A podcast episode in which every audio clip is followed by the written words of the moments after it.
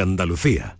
¿Eres estudiante y aún no sabes dónde alojarte en Sevilla? Live Student Sevilla es tu lugar. Una nueva residencia con las mejores instalaciones que puedas imaginar. Diferentes tipologías de habitaciones, limpieza semanal, salas de estudio, gimnasio, terraza con piscina y un sinfín de experiencias diseñadas para ti. Desde 612 euros. Consulta nuestra web livestudent.es y síguenos en Instagram y TikTok. Te esperamos. ¡Ea! Ya está ahí el niño del vecino con la pelotita. ¿Pero qué dices, Yuyu? Si ese niño es un figura, ese va a ser un crack. ¡Un crack! La que es una crack es mi mujer, que llamó a Hogar Solar, pusimos las placas solares y ahorramos tela en la factura de la luz. Vaya pelotazo, ¿no? Pelotazo le daba yo al padre del niño. Llama al 955 31 80 80. Hogar Solar, la luz que te ayuda a ahorrar. Es verano en Canal Sur Radio Sevilla. ¿Te has enterado de las rebajas de Muebles en Rey? Está todo rebajadísimo. Toda la tienda rebajada con hasta el 60% de descuento y además con financiación, transporte y montaje gratis. ¿Te has enterado? Rebajas de Muebles Rey. Las mejores.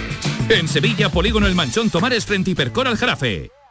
¿Buscas una fibra óptica que te dé más? Telecable Andalucía es tu operador local de confianza. Telecable. Fibra de 300 megasimétricos por solo 14,90 euros al mes y línea ilimitada de 24 gigas por 10,90. Contrata en Telecable Andalucía. Somos punto de venta oficial de Xiaomi. Telecable Andalucía. Conecta con lo que realmente importa. Bienvenidos a Sacaba. Mil metros de electrodomésticos con primeras marcas. Grupos Whirlpool, Bosch y Electrolux. Frigoríficos, lavadoras, hornos, vitros. ¿Quieres más? Aires acondicionados, aspiradoras, pequeños electrodomésticos. Y financiamos en 12 o 20 meses sin intereses solo tú y Sacaba. Tu tienda de electrodomésticos en el Polígono Store en calle nivel 23. Ven a ver nuestra exposición y sus 25 años de experiencia. Sacaba. Que nadie te diga lo que puedes o no puedes hacer con tu cuerpo. Recuerda, solo tú sabes lo que necesita. Y en Horizon Clinics, si quieres, cuidamos de él. Equipo experto e innovador en cirugía plástica y medicina estética. Estamos en calle Miño 10, Sevilla. Contáctanos en Instagram arroba horizon barra baja clinics o en nuestra web horizonclinics.es. Horizon Clinics, cuidamos de ti. El resumen de la jornada con la última hora del deporte, la economía y el análisis lo tienes en el Mirador de Andalucía. De lunes a viernes desde las 7 de la tarde con Natalia Barnés. Quédate en Canal Sur Radio, la radio de Andalucía. Hola, muy buenas tardes. Estamos eh, llegando al fin del mes de agosto. Recuerdo que toda esta semana permanecemos con esta serie de programas especiales con los que hemos eh, estado todo el mes de agosto mm, y en breve justo la próxima semana, el día 5, da comienzo la nueva programación aquí en Canal Sur Radio. Esta tarde vamos a hablar del sueño y lo vamos a hacer con la autoridad de un profesional que nos va a acompañar y luego en la segunda parte del programa iremos a otro asunto que ya os voy adelantando. Muy buenas tardes y muchas gracias por estar a ese lado del aparato de radio. Canal Sur Radio te cuida. Por tu salud. Por tu salud con Enrique Jesús Moreno. Pues sí, en la primera parte del programa hemos eh, convocado al doctor Hernando Pérez, eh, que es eh, neurólogo y que nos va a dar algunas claves, creo que muy interesantes, sobre el sueño y adaptarlo a nuestras propias vivencias y a nuestras propias necesidades. Hay cada vez eh, más estudios sobre el sueño, vamos a hablar de eso, de patologías del sueño y de algunas cosas que, yo creo que van a resultar inmensamente interesantes. Em, ¿Qué vamos a hacer en la segunda parte? Pues comprobar cómo la salud bucal tiene una clara repercusión en nuestra eh, salud general. Va a ser uno de los programas del pasado invierno que vamos a recuperar, parte de él, algunos fragmentos, del, eh, del programa que dedicamos a esa disciplina, algo verdaderamente importante. Así que a martes 30 de agosto, aquí estamos y nos ponemos en marcha. Canal Sur Radio. Por tu salud. Qué agradable es dejarse llevar por el sueño, sobre todo cuando en esa época del año en que eh, tanto lo disfrutamos y tan mm, hermoso parece que, nos resulta absolutamente reparador porque la temperatura es muy agradable y porque nos despertamos mm, llenos de vitalidad, ¿no? Y esto afecta desde menores hasta adultos, a personas mayores. Eh, pero claro, eh, no sé, en esta época las cosas para algunas personas son más difíciles. eh, sobre todo si, si, en fin, si no llega el aire acondicionado, que por otra parte también tiene sus complicaciones. Pero con todo esto lo que quiero es introducirles en el tema que nos va a ocupar en los próximos minutos hoy, que tiene que ver con el sueño, con las patologías del sueño y eh, también intentando buscar eh, esa nueva idea de la que tanto se habla últimamente, que es la higiene del sueño, ¿no? Y acercándonos a algunos conceptos que van a ser muy interesantes gracias a la presencia esta tarde del doctor Hernando Pérez. Doctor, muy buenas tardes. Buenas tardes.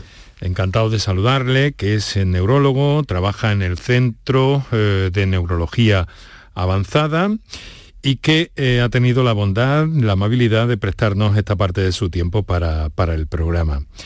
Eh, doctor, se habla mucho de higiene del sueño últimamente, ¿no? Sí, hombre, es que yo creo que a día de hoy es uno de los grandes males o, de los males más generalizados de la sociedad actual. En estos tiempos pandémicos, pospandémicos y, y de esta sociedad del estrés, pues lo hemos ido descuidando, desgraciadamente. Es la tensión la que de alguna forma provoca esos trastornos en buena medida, imagino, ¿no? no sé, el estrés, las preocupaciones, un cúmulo de cosas. Evidentemente, si hablamos dentro de toda la patología del sueño, si hablamos del grupo un poco del insomnio o de la privación crónica de sueño inherentemente eh, tiene que ver con, el estrés, ¿no? Tiene que ver con esta sociedad, no solo el estrés, no solo una, sociedad que se entiende en términos un poco de productividad, de rendimiento, de eficiencia, que pues eso, que tenemos que hacer muchísimas cosas a lo largo del día. Y no solo esto, sino también el ocio 24 horas, ¿no? Yo muchas veces a mis pacientes les digo, mire usted, usted se acuerda, a los que más o menos tienen mi edad para arriba, le digo, usted se acuerda de la carta de ajuste, ¿verdad? Aquello, a, a, un joven de 25 años le explicas que aquello se acababa y se acababa y le resulta algo insólito. Entonces las propuestas de ocio 24 horas, gimnasio abierto 24 horas, ¿no? Eh, los prime time televisivos donde programas de audiencia infantil, ¿no? Pues acaban más allá de las 12 de la noche. Evidentemente el, gran perjudicado es el descanso. Esto, ¿Estas cosas, doctor, rompen los ritmos circadianos? Sí, evidentemente, pues nosotros dentro de un orden, pero como biológicamente, como, como animales que somos, de una u otra manera tenemos unos ritmos circadianos, unos ritmos biológicos que deberían ir más o menos ajustados a, a, que somos animales diurnos y de un descanso nocturno. Mm. Entonces esto más o menos dentro de un orden pues sí que debería ir acoplado a ello, ¿no? Pero evidentemente, como decimos, entre que, privamos el sueño, vamos acortando el sueño hasta lo, máximo posible, el advenimiento de las tecnologías, de, la iluminación artificial, pues todo eso evidentemente también ha ido afectando a, nuestro ritmo circadiano. Pero claro, eh, si nos ajustamos a los ritmos circadianos estrictamente en la latitud en la que vivimos, doctor, unas veces las noches son más largas y otras veces las noches son más cortas, ¿no? ¿Esto cómo se gestionaba en, eh, pues no sé, en la época romana, por poner un referente ahí que todo el mundo sepa. ¿Cómo, cómo dormía la gente en el Imperio Romano? Sí, pues realmente vamos un poco, deberíamos ir adaptados a, a, los ritmos de luz y oscuridad, que efectivamente no son lo mismo en invierno que en verano y que siempre tiene ciertos márgenes y que nuestro cerebro tiene una cierta capacidad de adaptación. Evidentemente nuestros ritmos, nuestros horarios cambian en invierno con respecto al verano, eh, cambian cuando hacemos los cambios de hora de los horarios de, verano y de los horarios de invierno, pero que realmente la pregunta es adecuada de que antaño pues, probablemente se funcionaba de día y, se descansaba de noche. Mm. Em, independientemente de estos ritmos circadianos, de este día y noche, eh, que nos permite descansar y estar activos, luego ya cada persona, supongo, que tiene, digamos que un ajuste fino, ¿no? un ritmo propio de algún modo. Efectivamente, tenemos lo que se conocen como cronotipos, ¿vale? Mm. que dentro de los cronotipos pues nosotros distinguimos los búhos, las alondras y los colibrí. ¿no? Los búhos un poco son aquellas personas diseñadas para un mayor rendimiento vespertino en las tardes noches. Las alondras son aquellas personas que se despiertan a las 6 de la mañana y están lúcidos, están ávidos, que se comen el mundo. Y los colibrí pues, serían aquellos cronotipos un poco más, más intermedios. Y esto sí que parece ser que viene genéticamente determinado.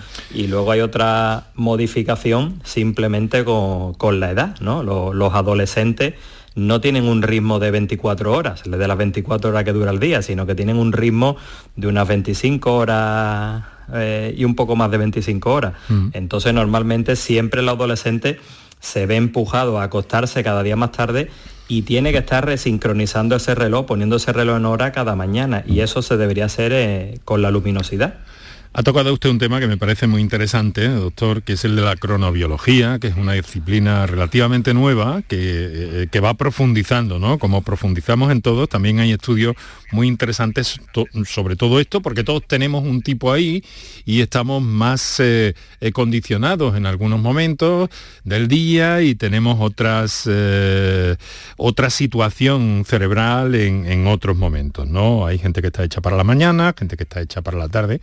¿Se puede estar hecho también para la noche o esto es adaptativo o cómo?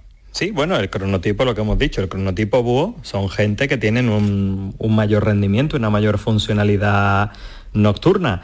Y luego, en definitiva, mm, casi que no podemos adaptar a todo. O sea, que evidentemente se entiende que tiene que haber turnos nocturnos, ¿no? En, en rendimientos de fábrica, en turnos de médicos, de policías, de bomberos pero incluso a ella también se ve que hay una, se vienen estudiando que hay, que hay determinadas anomalías o, o perfiles genéticos que nos permiten a determinadas personas adaptarnos bien a los turnos nocturnos, pero que a otras las machaca. Y Hmm. eso ya se vienen describiendo los genes que predisponen a una adaptación o no a los turnos laborales nocturnos. Entonces Sí, esto que- es, es una disciplina incipiente que va a ir dándonos muchas claves los siguientes años. La genética nos está dando unas claves fundamentales últimamente, ¿no? Ayer, hace unos días leí precisamente que también incluso había, habría un gen del juego, del juego patológico, ¿no? De la adicción al juego, eh, que, que- que se estaba estudiando, ¿no? Porque al parecer Sí. habría ahí un- una razón, esta, esta cosa tan determinada. Pero algo podemos hacer, ¿no? La epigenética es lo que está mandando, lo que combina las condiciones que traemos de fábrica y a las que podemos ir adaptándonos, sobre todo para, para vivir mejor.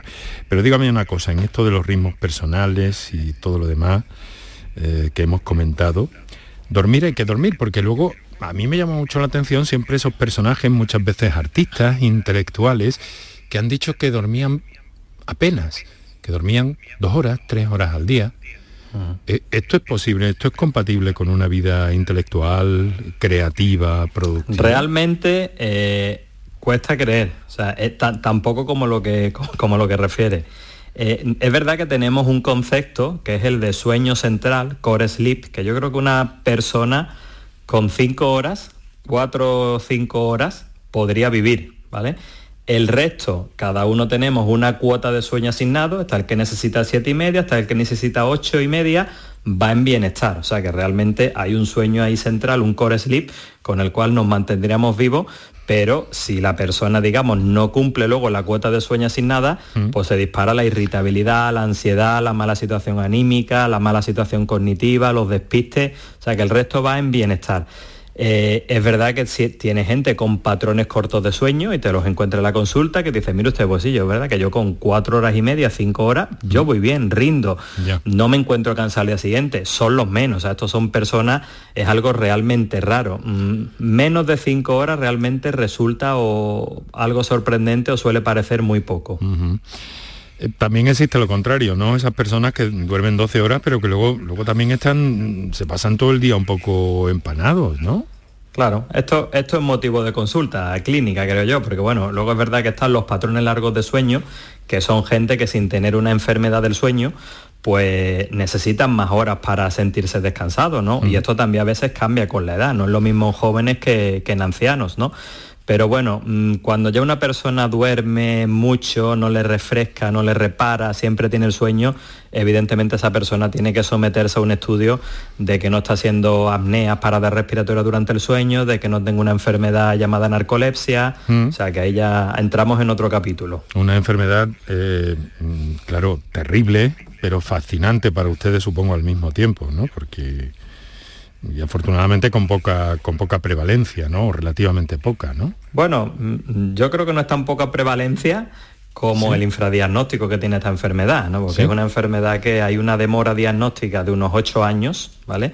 Pero que te encuentras narcolépticos, mm, yo diagnostico narcolépticos con 80 años padeciendo la enfermedad desde los 20 y, lo asumen que esto del sueño es una cosa muy variable y, y muy tirana, ¿vale? Porque por un lado el paciente ese sueño, ese cansancio, lo asume al final como algo suyo, como, oye, yo seré así y, al final es que la sociedad también lo invita, ¿no? Porque consultan muchas veces a especialistas, consultan tal, no, pues mira, es que este es vago, es que este de una otra manera no rinde, es que este tal.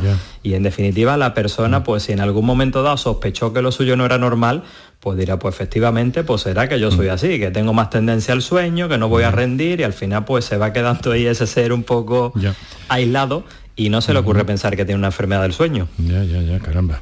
Bueno, lo cierto, estamos conversando con el doctor Hernando Pérez, Centro de Neurología Avanzada. Estamos conversando sobre el sueño y luego le haremos unas preguntas un poquillo más concretas. Pero lo que está claro, doctor, es que el sueño es absolutamente necesario para nuestra vida. ¿Pero por qué? Explíquenos. Bueno, el sueño es, punto uno, eh, tiene que ver con el descanso. O sea, necesitamos descansar, evidentemente. Nuestro cerebro necesita, necesita descanso. Luego el sueño tiene que ver con el aprendizaje, tiene que ver con la consolidación de la memoria. Si no descansamos, nos rendimos, estamos despistados, vamos inatentos, mm, sufrimos caídas en la, tercera edad. Eh, luego tiene que ver con la regulación emocional, o sea, si no dormimos, irritabilidad, ansiedad y en sentido último cuadros depresivos tiene que ver con funciones inmunológicas de, nuestras defensas, tiene que ver con funciones hormonales, hay hormonas de liberación pues, exclusivamente nocturna, por ejemplo, por la hormona del crecimiento, la GH sin ir más lento, ¿no? Entonces, en definitiva, pues tiene funciones cruciales.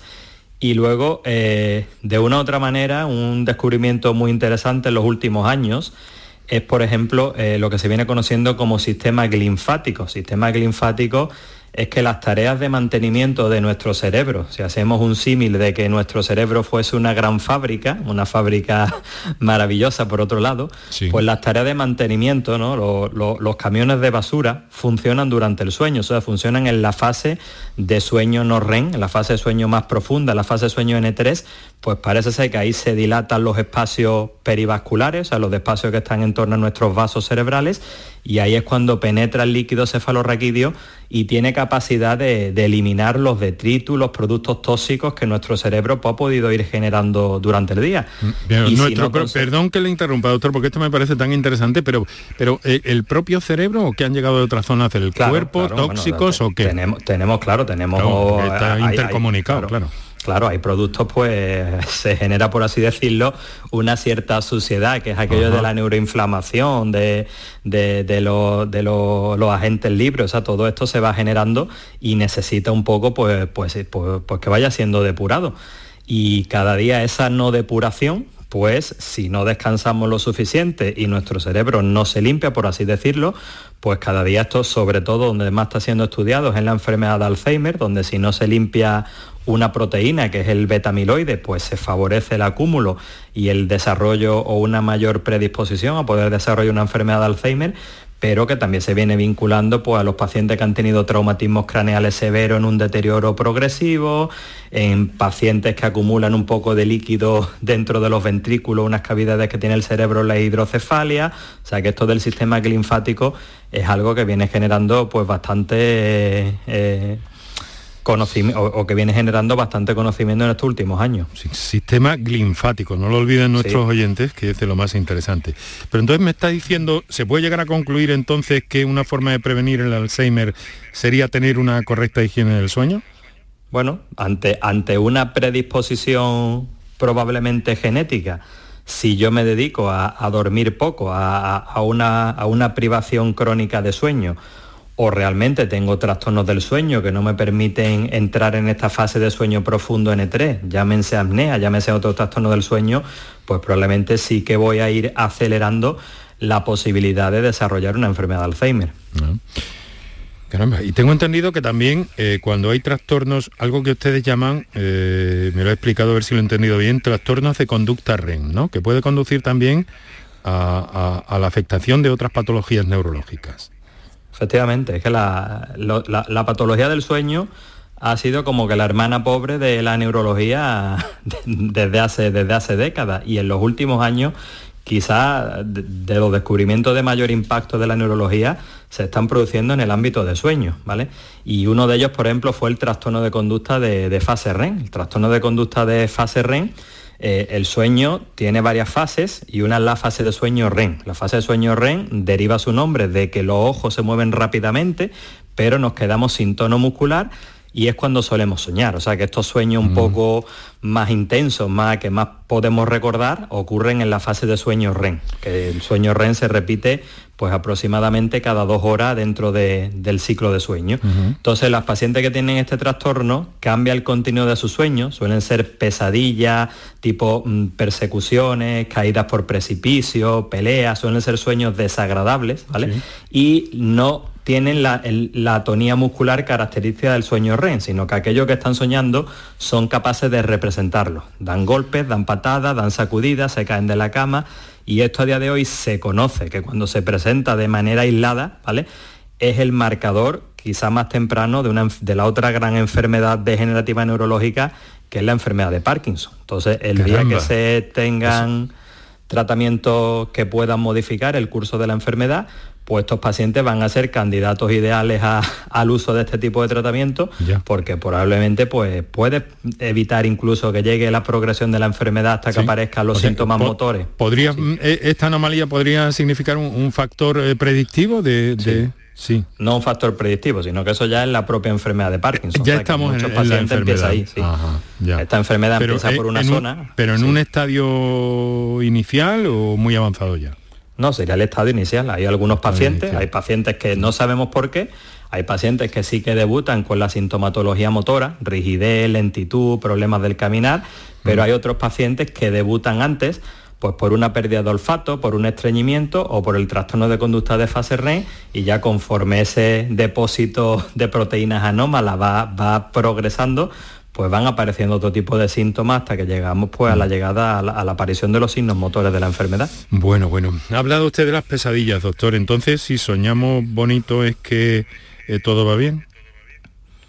Bueno, yo diría que lo de las pesadillas, el soñar es muy variable. Hay gente que te dice no recuerdo nunca los sueños, sí. a gente que te dice sueño muchísimo, incluso gente que te dice que pueden someter a un cierto control voluntario los sueños, que pueden seguir si se despiertan, pueden seguir soñando aquello que venían soñando. Pero sí que es verdad que normalmente cuando hay pesadillas algo nos está indicando. Cuadros a veces un poquito de ansiedad, de depresión, de estrés si no se trata de este otro trastorno que acabamos de hablar, que se llama trastorno de conducta de fase REM, o si no se trata, por ejemplo, de, un sonambulismo, que también tienen sueños muy desagradables. Ahora hablamos de eso, pero es que he mencionado algo que me parece eh, tan excitante como inquietante, eso de programar los sueños. Eh, pero sí, sí hay, hay muchas personas eh, metidas en esto últimamente. Incluso, incluso eh, programan sueños en grupo. ¿Esto es verdad o es fantasía? Bueno, no, no sé ya lo de programar sueños en grupo, lo que sí es verdad que hay que desmitificar, o sea, e, en el estado de sueño, nuestro cerebro realmente no está ni mucho menos en una situación pasiva, están ocurriendo muchas cosas. De hecho, el sueño REM, como acabamos de comentar, mm. eh, si uno mira el electroencefalograma, o sea, el registro de la actividad eléctrica, se, asimila mucho al estado de, vigilia, al estado de cuando estamos despiertos. Entonces, probablemente, pues ahí se están reprogramando, hay consolidación de la memoria, que vamos a recordar de esto, que no vamos a recordar.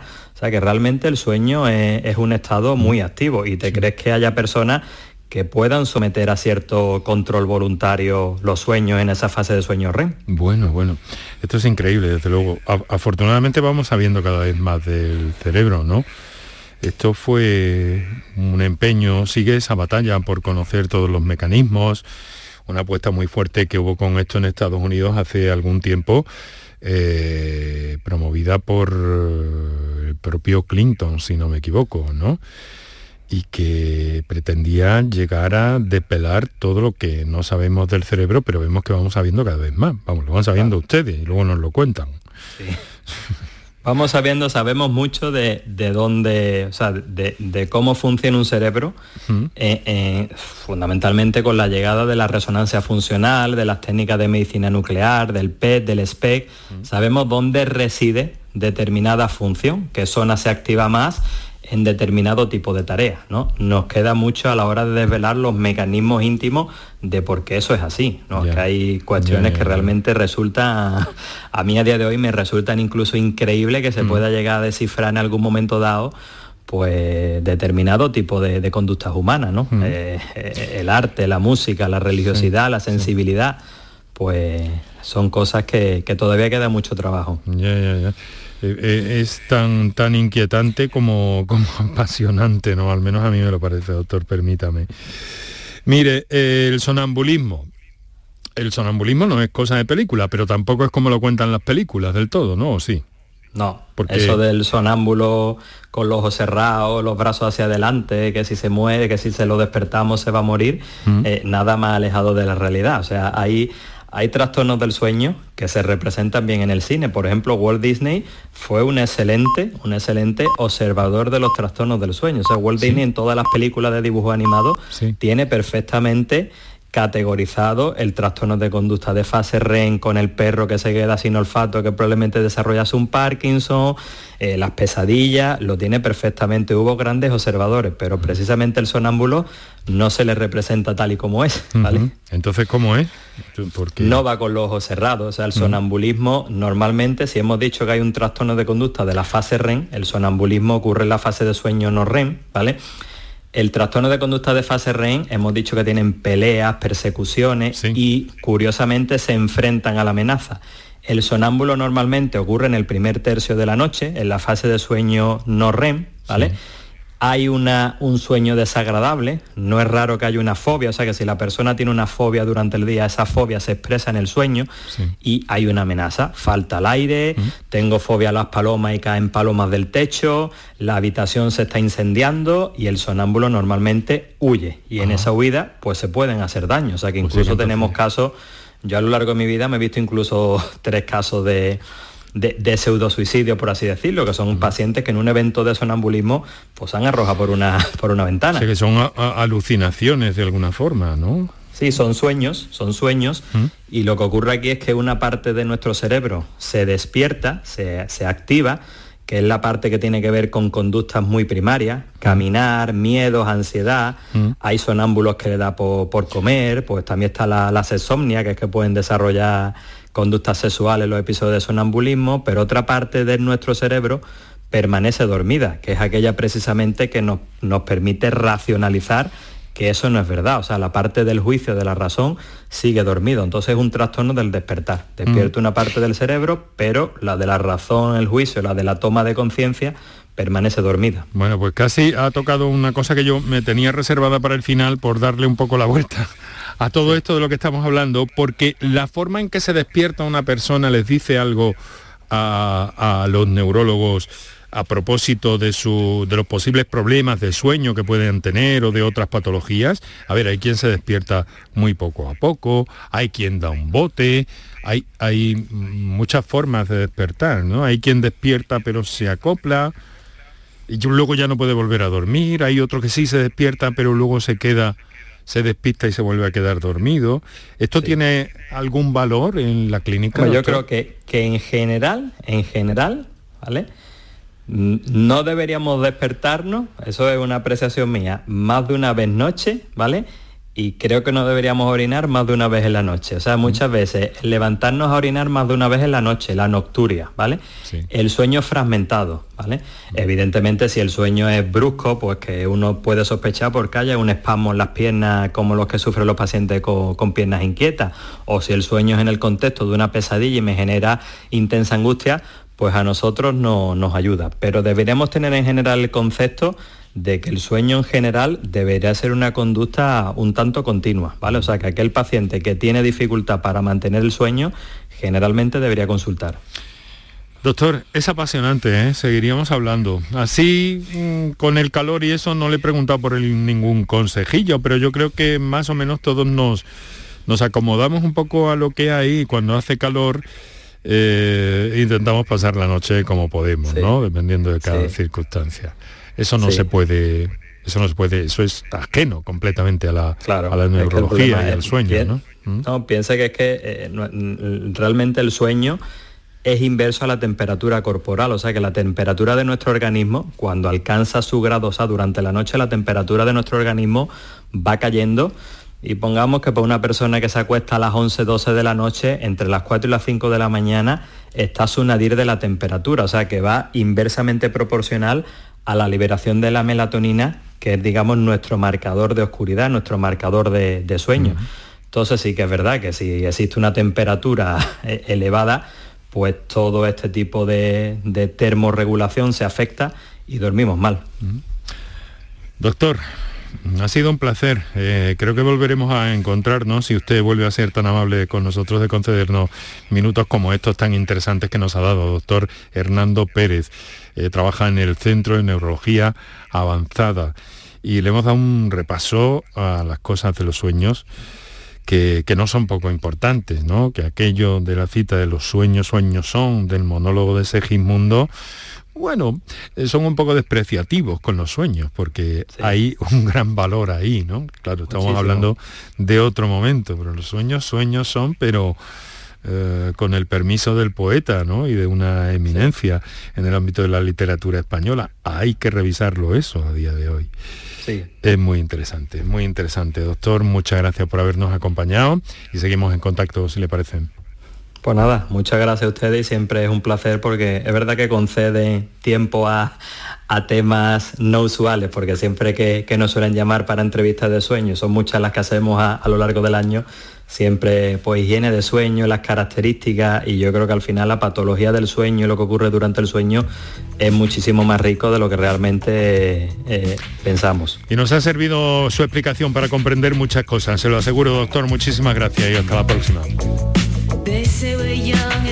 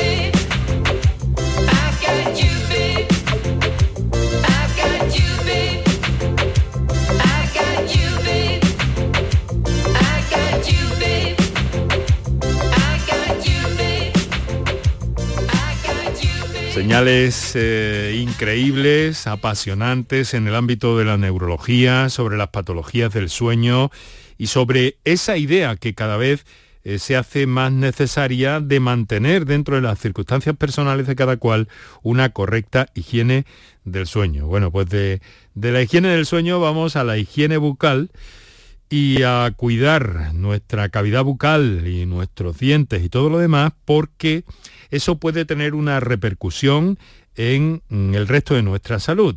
Vamos a recuperar fragmentos del programa que dedicamos a esta materia hace algunos meses y que nos van a servir para obtener mejores ideas también. Es nuestra, nuestro vistazo a la fonoteca de Por Tu Salud aquí en Canal Sur Radio.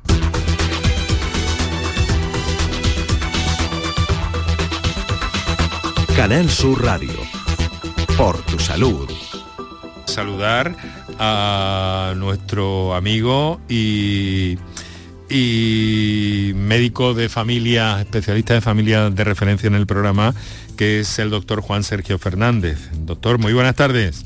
Hola, buenas tardes. En esta ocasión desde la emisora en Granada que no pisaba desde justo antes, días antes de la pandemia. Eso es, bueno, ha sido largo ese periplo, pero finalmente hoy, y, con, con, buena compañía que tienes además, que ahora presentaremos, eh, pues... Eh, Eso es lo que me ha motivado a volver a acudir a la emisora. acompañar al doctor Blas Noguerol, que, que nos escucha ya y que está con nosotros, ¿verdad, doctor? Hola, muy buenas tardes. Un placer estar esta tarde aquí en, la sede central. Pues muchísimas gracias, doctor, es doctor en medicina, estomatólogo y ha sido presidente, ¿verdad? ¿no? De, la, de la Sociedad Española de Periodoncia y Osteointegración, ¿o me equivoco? sí, hace ya muchos años. Mi etapa corporativa fui presidente de esta, de esta sociedad nacional y también eh, tuve la suerte de poder ser presidente del Colegio de Odontólogos y Estomatólogos de Granada, pero eso casi que se me ha olvidado ya. Bueno, pero sigue, sigue en la brecha y sigue trabajando y además es toda una referencia en, Granada, en su ciudad, ¿verdad, doctor? Muchas, muchas gracias. Bueno, bueno, vamos a lo que vamos, eh, queridos amigos, que es acercarnos a eh, esas relaciones, bueno, eh, voy a recordar que el doctor Juan Sergio Fernández trabaja en el Centro de Salud de Armilla, que es vicepresidente de Semergen Andalucía y que eh, nos acompaña pues un par de veces, tres al mes, eh, para ayudarnos a comprender. Y realmente, eh, doctor Blas Noguerol, porque hemos escuchado muy a menudo lo interesante que era esa, ese nexo, esas conexiones entre la salud bucodental y la salud general. ¿Realmente, doctor, son tan importantes? Sí, por supuesto. Mm, desde hace mucho tiempo se ha sabido que las personas que tenían su boca mal eh, podían tener más riesgo de padecer una serie de, problemas en su salud. Pero el problema es que hasta hace 20 años no se sabía bien el mecanismo de relación entre estas situaciones. Y fue cuando empezó a, a conocerse algo que se llamaba la infección sistémica. ¿Qué es la mm. infección sistémica? Pues la infección sistémica es una manifestación que se da en el organismo en general mediada a través de la sangre de situaciones de infección localizada en alguna parte del organismo. Esta infección sistémica se puede basar, por una parte, en que las bacterias directamente colonizan a distancia. Por ejemplo, unas bacterias que están en la boca se identifican en una placa de ateroma en, una arteria eh, del, sistema, del sistema cardíaco o, cerebrovascular. Pero mm, fundamentalmente más que las propias bacterias son lo que llamamos mediadores inflamatorios. ¿Qué son los mm. mediadores inflamatorios? Unas proteínas que hay en la sangre que reflejan que hay una infección en alguna parte del organismo y esas proteínas pueden facilitar el desarrollo de enfermedades a distancia. Mm. Puede ser la diabetes, puede ser un accidente cerebrovascular, un accidente cardiovascular, mm, etcétera, etcétera. Eh, este, por lo tanto, cuando se empezaron a conocer los mecanismos de relación y los mecanismos íntimos de producción de estos cuadros, ahora ya podemos tener estrategias de actuación y sensibilidad y sensibilizar a la población en este sentido. Ahora vamos a ver todo eso con mucho detalle, eh, doctor, porque mm, además hay una conexiones, ha mencionado el tema cardíaco, eh, la diabetes, eh, mm, pueden surgir también complicaciones mm, eh, pulmonares, pérdida dental, desde luego, por supuesto, ¿no? pero en fin, algunas otras que, nos inquietan, así como ese término que ha usado de infección sistémica, que, mm, que, bueno, que puede llegar a ser algo verdaderamente grave para la salud, ¿no? Eh, sin duda, los dentistas tradicionalmente nos preocupábamos de que nuestros pacientes no perdieran sus dientes. y, si perdían sus dientes, de intentar reponérselos en las mejores condiciones funcionales, de salud y estéticas posibles.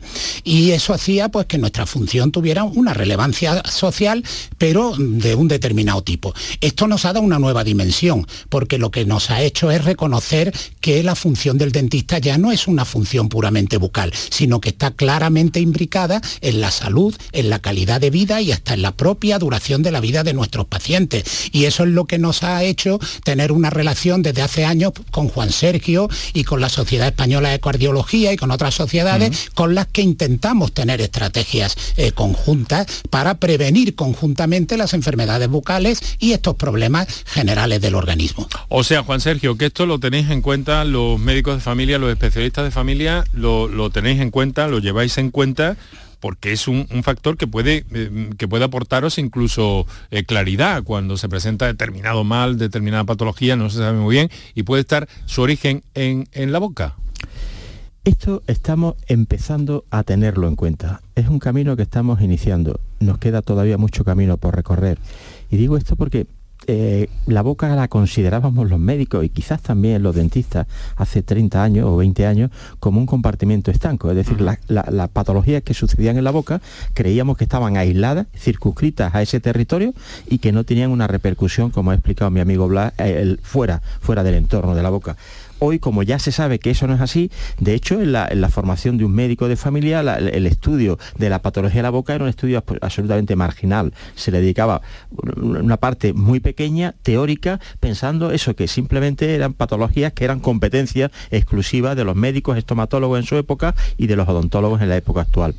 Y como él ha dicho ya bien, eh, los médicos generales, los médicos de familia, tenemos que saber, por ejemplo, algo tan importante. Hemos hablado en muchas ocasiones de la diabetes, hemos hablado de los factores de riesgo cardiovascular. Tenemos que saber, por ejemplo, que un paciente que tiene una periodontitis, y ahora nuestro compañero y amigo Blas nos explicará que es mucho mejor que yo, una persona que tiene una periodontitis y no está tratada y es diabético, la periodontitis lo que hace es agravar la evolución de esa diabetes. Es decir, ese paciente va a necesitar un tratamiento más enérgico que otro paciente que no padezca periodontitis, hasta tal punto que si conseguimos controlar la periodontitis, nos vemos obligados a disminuir la dosis de insulina si es que ese paciente está con tratamiento con insulina. Y al revés y al revés. O sea, los pacientes diabéticos tienen mayor riesgo de padecer la periodontitis.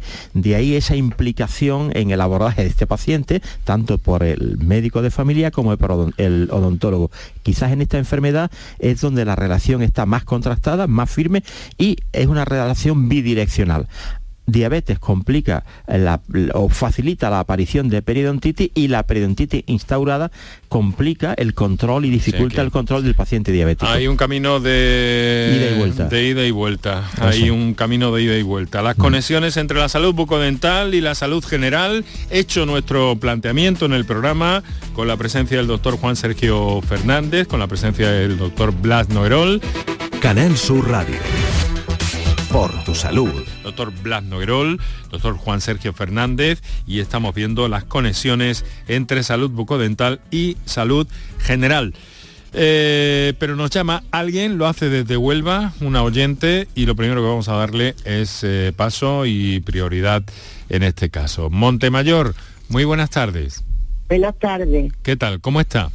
Yo bien, pero quería hacerle una pregunta. En primer lugar, enhorabuena por el programa que tenéis que me encanta, si no lo escucho a mediodía, que es muy raro, lo escucho por la mañana de madrugada, a las tres o tres y media. O sea que entonces estupendo. Bueno, pues muy bien, muchas gracias. Mediodía como por la madrugada, pero mira, mi pregunta es la siguiente. Yo estoy operada de la boca, me quité toda la dentadura porque tenía, mm, bueno, decía la que me operó que tenía piorrea. Y yo de quitarme una hora, total, que me operé entera la boca. Me operé la parte de arriba primero y después la parte de abajo. Pero mi pregunta es la siguiente. Yo tengo puesto cuatro tornillos arriba y cuatro tornillos abajo. Pero no sé cómo limpiarme los dientes, los tornillos, porque ya estoy hartida de gastar dinero en cepillo, en todo, porque eso es la carne, y nada más que me limpio los dientes, me salen llagas como que. Entonces mi pregunta era a los doctores a ver si hay alguna enjuague bucal, que yo lo tengo, pero que me quite lo que tengo ahí, porque es que yo me está con los cerillitos chicos. Y, la verdad es que tengo la boca en cuanto me cepillo carne viva. Mm.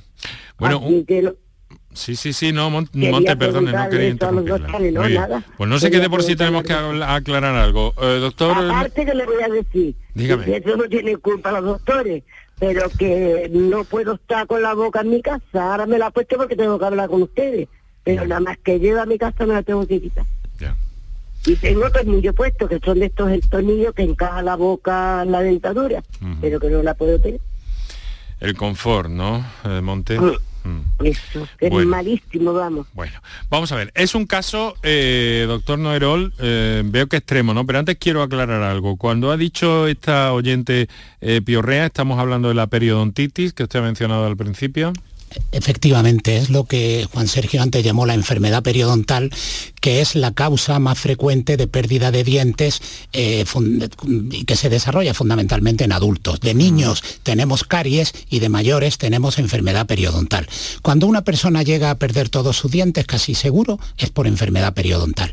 Y el problema de la enfermedad periodontal cuando se pierden los dientes es que deja una pérdida ósea importante también como secuela en los maxilares. Y cuando colocamos una dentadura, esa dentadura se mueve y para eso tenemos los implantes. En concreto, a esta señora que llama de Huelva me da la sensación de que le han colocado lo que nosotros llamamos dos sobredentaduras. Una sobredentadura inferior sobre cuatro implantes y otra superior sobre cuatro implantes, que son unas prótesis que, aunque se quitan y se ponen, se apoyan sobre esos implantes que se han anclado y se quedan mucho más estables, pero ella tiene un problema de probablemente un cierto grado de intolerancia en los tejidos blandos de su boca a esa prótesis y probablemente quizá algo de inflamación perimplantaria que se llama perimplantitis. La suma de esos dos factores hace que ella sienta esa intolerancia que le lleva a no poderse colocar bien la prótesis. Evidentemente hay una unas actuaciones que me da la sensación eh, que ella se toma un grandísimo interés por lo que dice, por lo tanto no hay descuido por su parte, pero a veces se requiere también la actuación profesional, pero si el nivel de predisposición es muy elevado, tenemos que ser conscientes de que la capacidad que tenemos para solucionar este problema es limitado y hay que reconocerlo. Pero no debería renunciar a eh, que le siguieran ayudando en la medida que puedan, eh, o el profesional que la trató u otro profesional, pero no renunciar a buscar la solución a ese problema. Monte, ¿cuánto tiempo lleva usted con ese sistema, con ese uh, implante? Con el implante, 10 años. Mm. Pero puso mi tarde. Vamos, que no estoy descontenta con él ni nada, lo único es que, claro, tengo lo que dice el doctor, cuatro arriba y cuatro abajo. Pero claro, me hago la limpieza se da de todos los años, pero y durante los meses, porque me la limpio, pero es que por la voluntad, es que no puedo, no puedo. Me Yo le... con un cepillo, me con todo le diría que si es una paciente que perdió todos sus dientes por enfermedad periodontal, eh, tenemos un problema de una alta predisposición genética a problemas inflamatorios, primero alrededor de los dientes y después alrededor de los implantes. Una revisión anual de mantenimiento para un caso de alto riesgo es absolutamente insuficiente. Debe seguir un programa mucho más intensivo que será el adecuado a su situación concreta y para eso eh, tenemos unos indicadores clínicos que nos dicen cómo tenemos que adaptar a cada paciente el programa de mantenimiento. No se desanime porque probablemente tiene margen de maniobra para encontrar solución a su problema. Pues yo estoy al dentista mismo, me he rellenado la boca, que por cierto yo creía que me iban a hacer un relleno, y lo que me han hecho ha sido raspármelo, lo que es la base de la dentadura.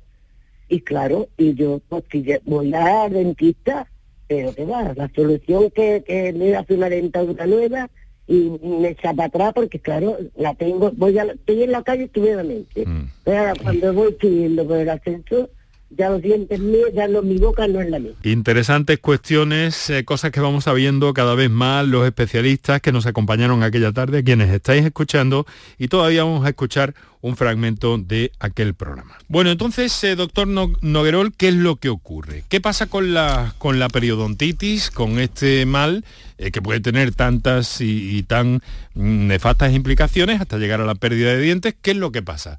Eh, mm, ¿Se aguantan las personas hasta que ya no queda otro remedio? ¿O, cómo va esto? Acérquenos un poco a, a la casuística. El grave problema en el diagnóstico de las periodontitis es que en general suele ser tardío. ¿Por qué suele ser tardío? Porque no hay una concienciación en la población y porque no duelen. No duelen. No duelen. La periodontitis a veces el paciente empiezan a movérsele los dientes y se le llegan a caer solos y en ningún momento ha llegado a tener ningún dolor importante, a diferencia de la caries que da el característico dolor de muelas mm. que el que lo ha tenido no se olvida jamás. Y hay otro factor y es que la periodontitis, el signo más precoz por el que se manifiesta es el sangrado de encías. Pero como el sangrado de encías es algo con lo que convivimos desde pequeños, porque el gingivitis tenemos desde la infancia, la gente se acostumbra a pensar que que le sangren a uno la encía no es un problema. Y por eso el diagnóstico es tan tarde. Al principio tenemos algo que se llama gingivitis, que la gingivitis es una condición prácticamente universal, todo el mundo la padece en algún momento de su vida. Pero una parte de la población que tiene predisposición genética, en un momento de su vida, esa gingivitis se traslada o se transforma en una periodontitis. ¿Qué significa? Que empieza a perder hueso de soporte en torno al diente. Esa pérdida de soporte en torno al diente de hueso es lenta y a veces pasan bastantes años hasta que el diente se llega a caer, pero el problema es que con mucha frecuencia el diagnóstico se da por la movilidad dentaria y ahí, por definición, siempre es tarde. Ese es el problema. Luego las periodontitis requieren un diagnóstico precoz que debería basarse en revisiones periódicas antes de que se detecte ningún problema. Pero ojo, esto es lo mismo que tenemos que hacer con la hipertensión, lo mismo que tenemos que tener que hacer con muchísimas otras enfermedades crónicas que le llaman epidemias silenciosas. Los médicos de atención primaria utilizan esa palabra tan bonita o esa frase tan bonita y tan francesa de la epidemia silenciosa. Pues yo creo que la periodontitis es la epidemia silenciosa de la cavidad bucal. Mm. Bueno, y entonces dígame una cosa, porque en este programa lo que nos gusta es prevenir ¿Se puede prevenir una periodontitis independientemente de que haya cierta eh, tendencia, como nos ha dicho, o que pueda haber en algunos casos cierta tendencia genética, doctor? Eh, sí, por supuesto. nosotros no podemos hacer nada para reducir la carga genética. Quien tiene predisposición genética la tendrá siempre y tendrá una tendencia a que se exprese en un momento determinado como una enfermedad periodontal. Pero lo que sí podemos hacer es indiscriminadamente a toda la población hacerle medidas de prevención secundaria. Es decir, hacer un diagnóstico precoz del problema y ese diagnóstico precoz del problema se tiene que basar en las revisiones periódicas en el dentista. ¿Cuál es el problema que tenemos? Pues que la odontología no está cubierta por el Sistema Nacional de Salud y mm. que quizá también falta concienciación en la población. Bueno, pues vamos a mantener esta serie de encuentros con novedades en los contenidos y también con ese vistazo que hacemos a diario a nuestra fonoteca en el programa para eh, terminar esta semana en la que se montan los eh, días de agosto con los días de septiembre, hasta que el próximo lunes, día 5, comience la programación aquí en Canal Sur Radio. El mejor de los saludos de Quique Iraundegui en grabación y edición digital, Enrique Jesús Moreno, que te habló encantado, como cada tarde. Porque miña miña, porque ahora no quieres o que antes querías. Porque pensamento, porque ahora non vives de amantes deseos. Porque meu espírito, porque ahora tú mildas cando eras altivo. Porque corazón, porque ahora non falas falares de amor. Porque corazón, porque ahora non falas falares de amor Porque xa non bates co doce batido que calma os pesares. Porque pensamento, porque ahora non vives de amantes deseos. Porque meu espírito, porque era tu humildas cando eras altivo. Porque corazón, porque ahora non falas falares de amor. Porque corazón, porque ahora non falas falares de amor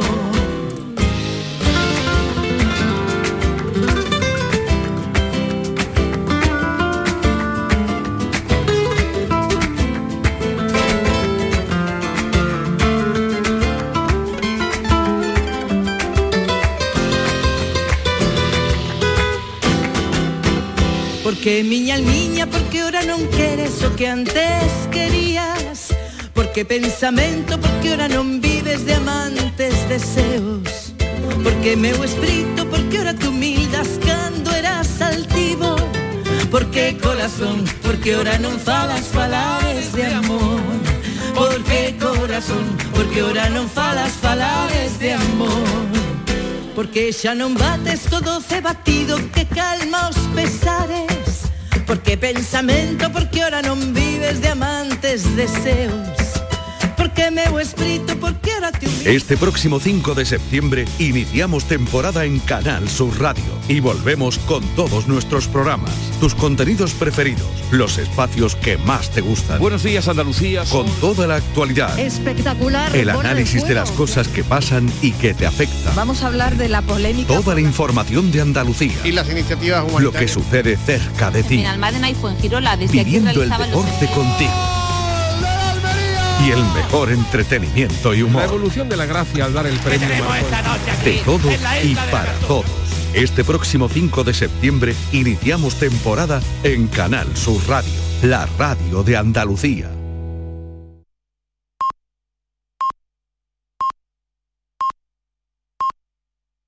Andalucía.